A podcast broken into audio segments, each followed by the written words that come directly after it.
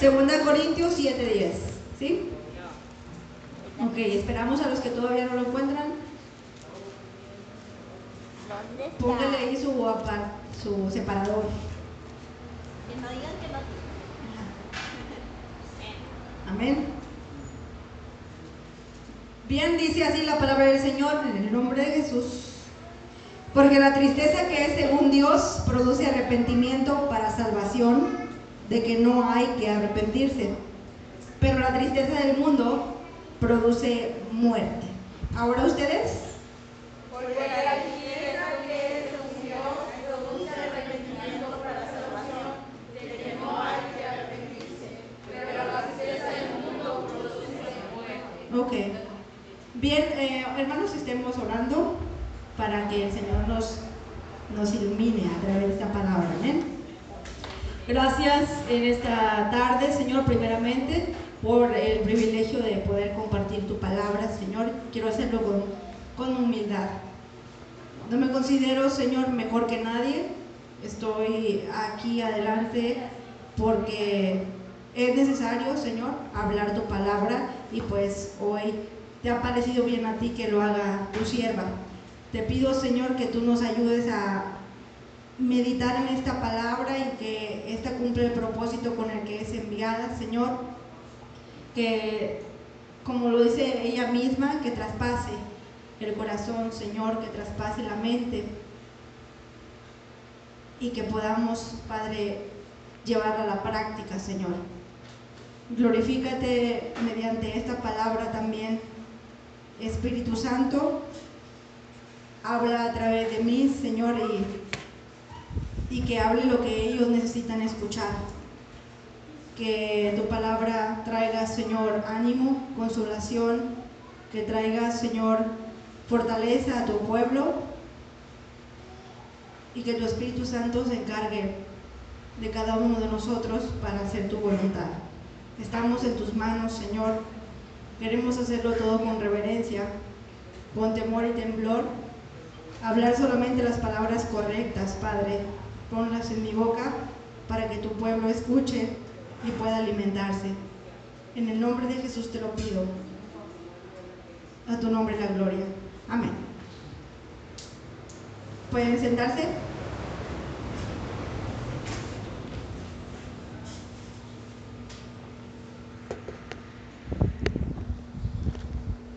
La mayoría de las veces pensamos que las iglesias primitivas eran iglesias ejemplares, que tenían muy pocas fallas, puesto que pues, fueron establecidas años, unos años después de que Jesucristo ascendiese al cielo, ¿verdad? Nuestra iglesia fue establecida hace 30 años, pero 2000 después de que se fue Cristo. Tenemos eh, la palabra eh, escrita, amén. Para ese entonces, eh, que la iglesia de Corinto fue edificada, todavía no tenían la, la Biblia completa. Apenas Pablo estaba escribiendo estas cartas, amén. Entonces, eh, Pablo les predicó el Evangelio a ellos y fundó una iglesia ahí en Corinto, una ciudad de la cual ya nos ha hablado varias veces nuestro pastor anteriormente. Era una ciudad importante, pero también era una ciudad muy promiscua. Amén. Abundaba el pecado, pero donde abunda el pecado sobreabunda la gracia, ¿verdad? Y, y pues así estaba esta iglesia fundada en la, en la ciudad de Corinto. ¿Qué podemos decir de, de los corintios? Que eran personas que ciertamente habían aceptado el Evangelio, habían respondido positivamente a la predicación de Pablo, pero estaban pasando por una crisis espiritual bastante eh, severa. Gracias. ¿Por qué? ¿Qué es lo que estaba pasando con la iglesia de Corinto? ¿Alguien me puede dar ejemplos de lo que estaba pasando en la iglesia de Corinto? ¿Qué no pasaba? Pues tenían de todo, eh, fornicación, querían, querían seguir con la vida antigua que tenían antes de venir a Cristo. Ese era su mayor problema. No se habían deshecho totalmente de la vieja naturaleza y esto les había acarreado ciertos problemas. Había división en la iglesia de Corinto. Algunos decían que eran de cierto líder y otro grupo de otro líder y así. También había envidias, había pleitos, había celos entre los hermanos y los grupos que había en la iglesia. Y también no podemos dejar escapar ese,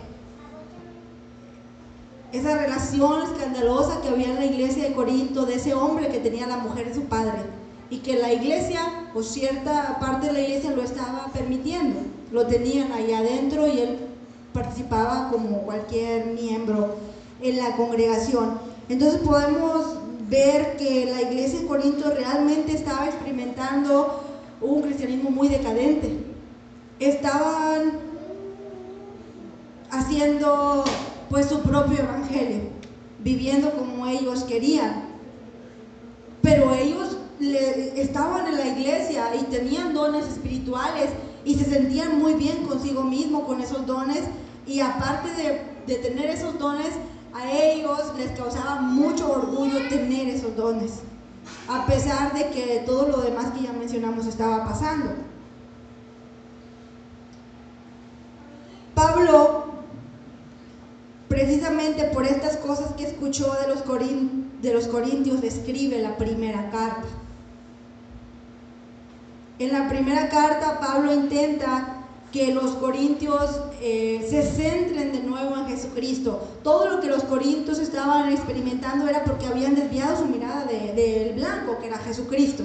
Si nosotros llegásemos a desviar la mirada de Jesús, entonces vamos a perder el rumbo. Empezamos a hacer cosas que no están bien delante de Dios porque ya no estamos mirando a Jesús el santo y ya no queremos ser santos nosotros tampoco.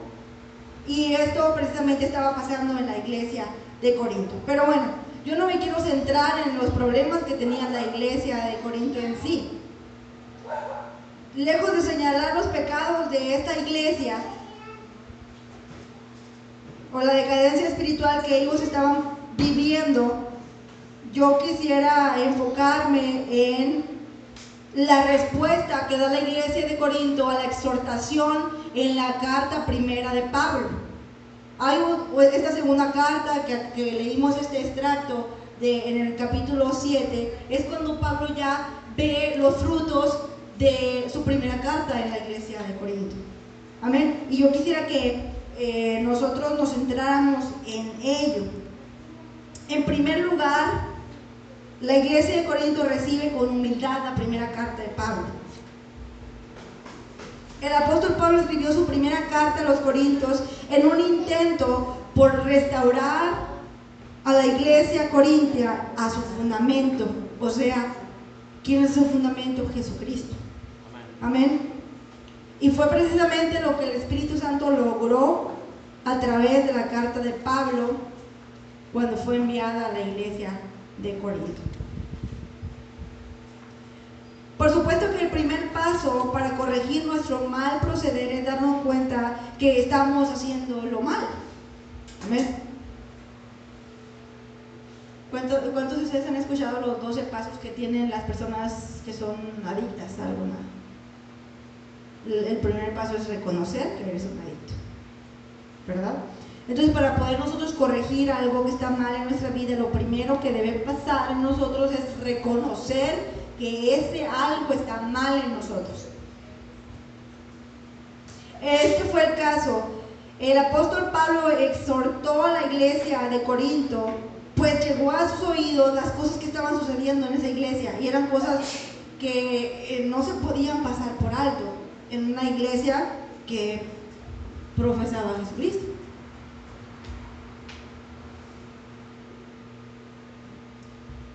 Y esto me lleva a pensar en, algo. ¿Cuántas veces nos han exhortado y hemos aceptado la exhortación? Que se acerque alguien a nosotros y nos diga, ¿sabes qué, Anaí? He notado esto en ti y eh, de acuerdo a la palabra no estás bien. O con hermana Esperanza, por este lado acá, que alguien se haya acercado a nosotros y nos haya exhortado y nosotros hayamos aceptado la exhortación. ¿Sí ha sucedido?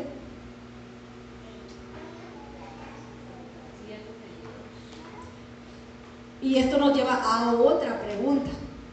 Ya luego de recibir la exhortación, ¿cuántos de nosotros nos hemos molestado porque nos han exhortado y hemos pensado y nos aguantamos?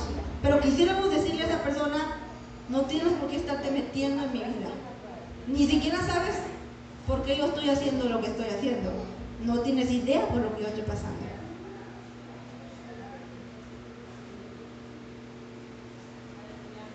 Leemos en el versículo 8 del capítulo 7.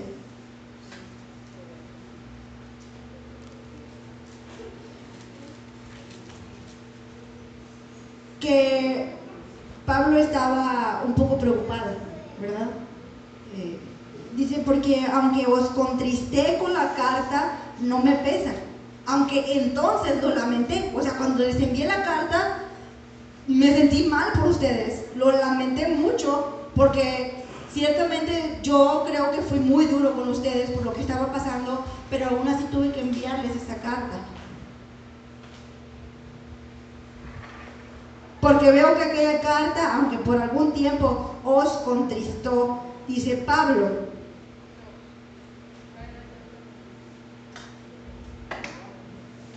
El hecho de que Pablo se estuviese reprochando a sí mismo por haber escrito con tanta severidad no afecta a la creencia de que él estaba escribiendo la carta a los Corintios bajo la inspiración del Espíritu Santo. De hecho, nos da aún más luz que era el Espíritu Santo hablando a través de Pablo, porque después cuando él como que recapitula y dice, todo esto les dije a los Corintios y ya se las envié, no sé cómo lo van a tomar, estoy un poco preocupado por eso. Era el Espíritu Santo hablando a través de Pablo en esa carta. A lo mejor Pablo ni siquiera, Pablo quería tratarlos con un poquito menos, quería ser un poco más comprensivo. Bueno, a lo mejor y tengo que ir a visitarlos a ver qué realmente está pasando, pero no. Él escribió la carta y le envió. Y creemos que fue el Espíritu Santo hablando a través del apóstol Pablo. Amén. Por ello enseguida dice que se goza porque fueron contristados. ¿Sí? Allá adelante en el nuevo dice, ahora me gozo. No porque haya sido contristados. O sea, no me gozo en el hecho de que los entristecí con mi carta. Me gozo en el hecho de que ustedes fueron contristados por el Espíritu Santo, por lo que estaba pasando con ustedes.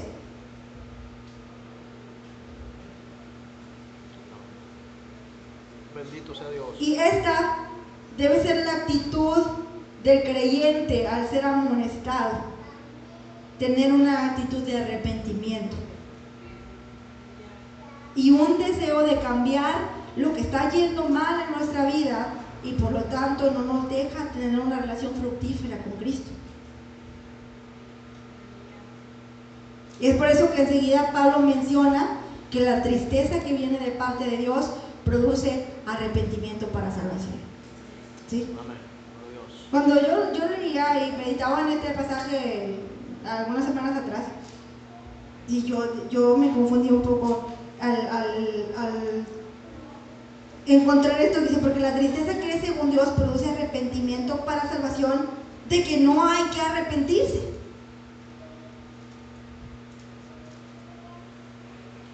Pero la tristeza del mundo produce muerte.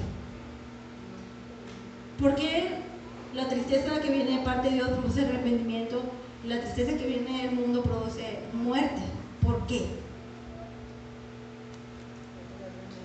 Porque cuando Dios nos contrista, Dios también nos consuela y nos ayuda a salir de la situación. En nosotros hay, hay un arrepentimiento genuino de las cosas que hemos estado haciendo y no están bien delante de Dios. Pero aquella tristeza que viene de parte del mundo trae depresión, trae aislamiento. Y hay personas que por depresión quieren quitarse la vida. No hay nada bueno en la tristeza que viene de parte del mundo. Te pierdes en eso. ¿Es remordimiento? Claro que sí. Sientes culpa, sientes remordimiento y lo que quieres es menos acercarte a Dios, acabar con todo, alejarte, irte. Sin embargo, la tristeza que viene de parte de Dios produce arrepentimiento de que no hay que arrepentirse más. Cristo pagó por nuestros pecados. Componte y continúa hacia adelante porque yo estoy contigo. Amén. Amén. Por supuesto, dice que produce arrepentimiento. ¿Sí?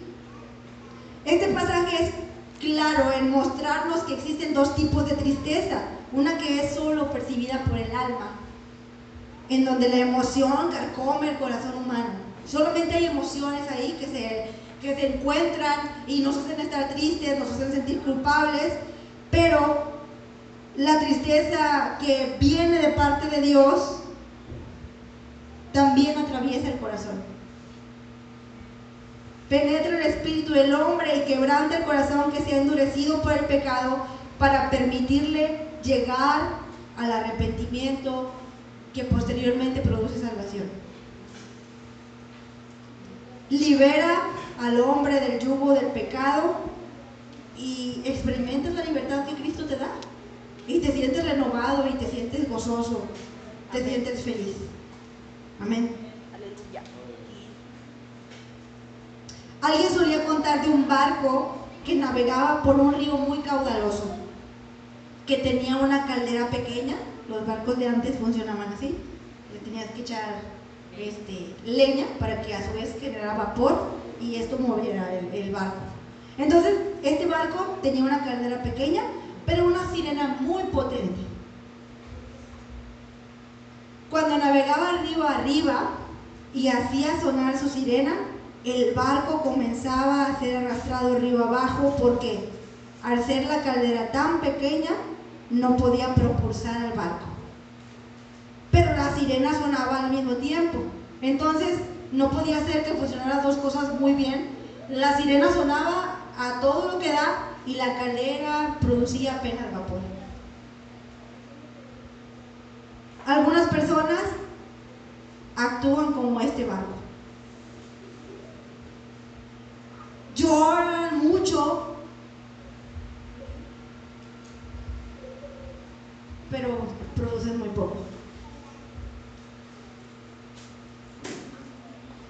Derraman muchísimas lágrimas y expresan exteriormente una gran emoción, pero no han experimentado un, un arrepentimiento verdadero. Entonces, son como este barquito. Es decir, que derraman lágrimas, pero continúan yendo en la misma dirección. No cambian de sentido. ¿Y qué es arrepentirse? Darse media vuelta.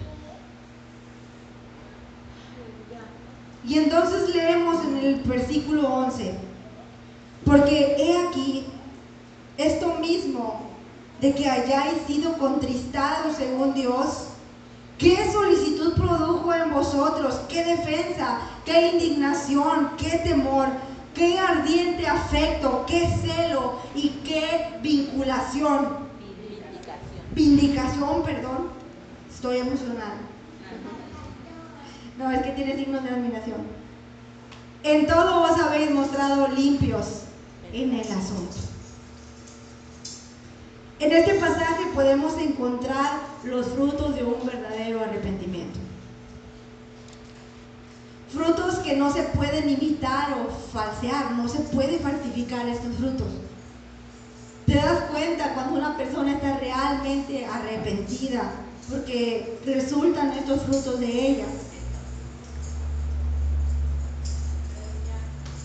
Cuando la conciencia despierta del sueño profundo y se levanta para conducir al hombre a la verdad por el poder del Espíritu Santo, lo primero que se produce, dice Pablo, es solicitud, Amén. diligencia, fervor, esmero, esfuerzo. ¿Para qué? Para dejar el pecado, lo que antes estabas haciendo. Entonces estás solícito porque tienes ganas de dejar todas esas cosas y empezar de nuevo con, con tu Señor. Quieres seguir la verdad por aprender lo que Dios dice en su palabra, por poner por obra la verdad, por estar en santidad para con Dios. Lo siguiente que produce, dice Pablo, es una defensa, una defensa que a la verdad, a la verdad que ahora tú conoces y antes estaba cegado y entonces la entiendes y empiezas a defender esa verdad y dices, yo voy a defender esa verdad porque sé que es verdad.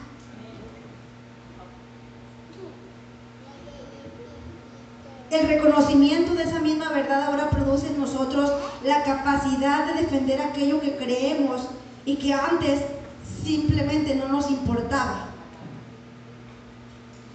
Y entonces nuestros gustos empiezan a cambiar y queremos ahora dedicar nuestra vida al Señor. Y decimos ese hombre si se arrepintió de verdad.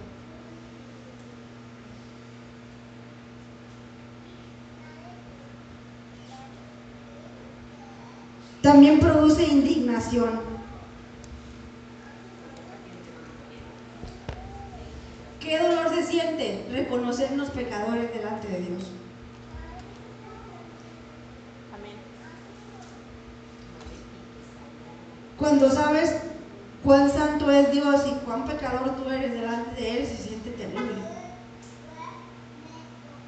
Entonces una persona arrepentida siempre reconoce sus pecados delante de Dios. Además se produce un disgusto en nosotros al ver el pecado. Al reconocer nuestra bancarrota espiritual, nos rendimos delante de Dios. Indignos de su amor y presencia, qué dolor, qué dolor produce el pecado en nuestras vidas. Toda equivocación, todo engaño de ahí en adelante, asimismo temor, qué reverencia, qué respeto surge en nosotros para con Dios por lo sagrado. No es algo que nos diga que tenemos que hacer, es algo que surge de nuestro espíritu. Ya no tiene nadie que decirnos o contarnos. Ahora, lo sagrado es importante, nuestra actitud es reverente, cambia inmediatamente, lo hacemos con libertad. Amén. Este arrepentimiento produce un ardiente afecto, un ardiente deseo por las cosas de Dios, por su palabra, por la santidad, por obrar conforme a la voluntad de Dios. De igual manera provoca un celo, dice Pablo. Un celo por la santidad, por lo divino, por lo puro, por Dios mismo.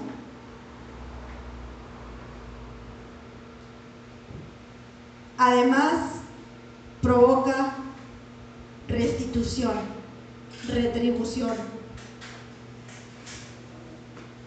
Queremos devolverle a Dios toda la honra. Queremos devolverle a Dios todo lo que ha hecho por nosotros, aunque no podremos. Pero hay ese deseo en nosotros. Amén. Y es algo que surge de nuestro espíritu. Nadie nos dice que tenemos que hacerlo.